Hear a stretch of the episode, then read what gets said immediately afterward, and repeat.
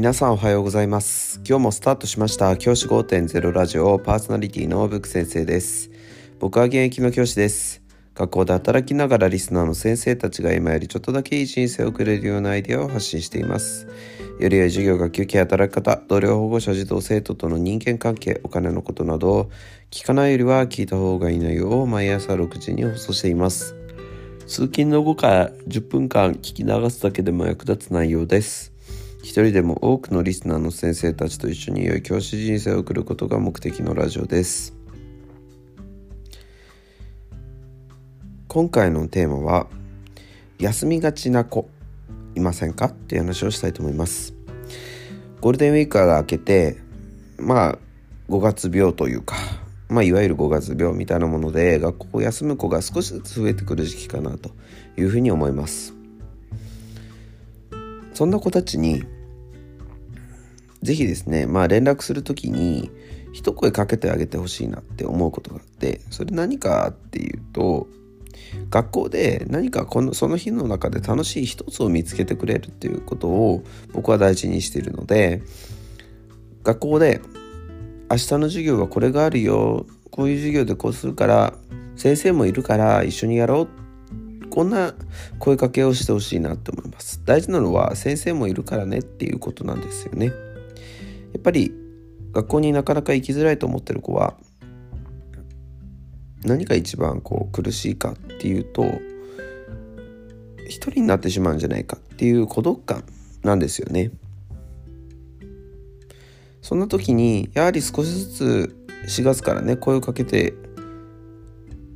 もちろん4月から仲をこういうね深めていったあの他人との関係だと思った思うのであとは教科担任だともするかもしれないけれども関係だと思うのでこのタイミングで一緒にやってみよう。ちょっとこういう感じでやるから楽しくやれるよっていう感じで一つですねこう学校に来るフックを作ってあげるっていうのがやっぱ大事なんじゃないかなと僕は思っています。結構ねこのフックを作れるかどうかでその後の流れって変わっていきますんで是非ですね先生方にはそのフック作りを意識してやってほしいなというふうに思っています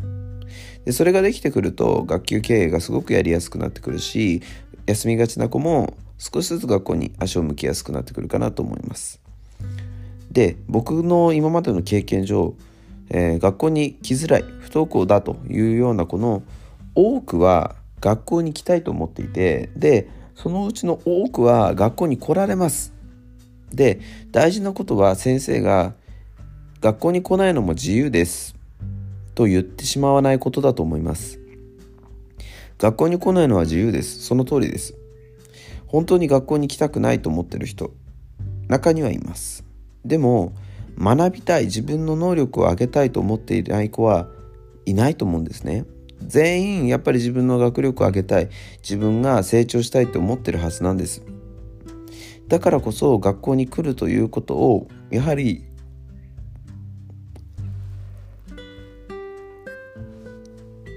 教員として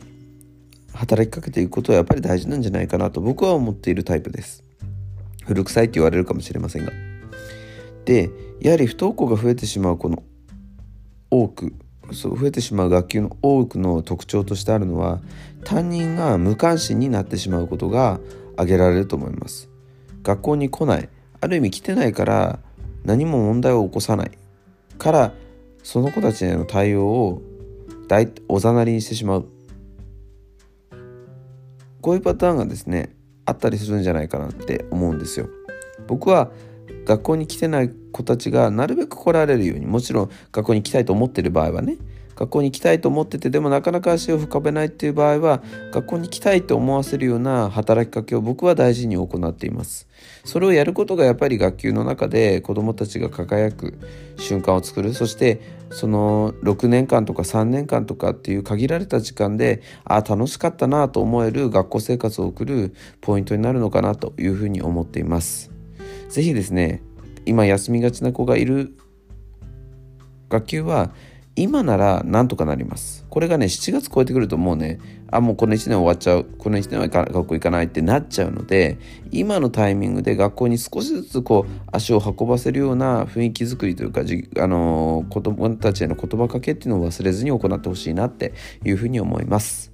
大事なことは一日に1個でもちょっと楽しい場面を先生と一緒に作ってあげることだと思います。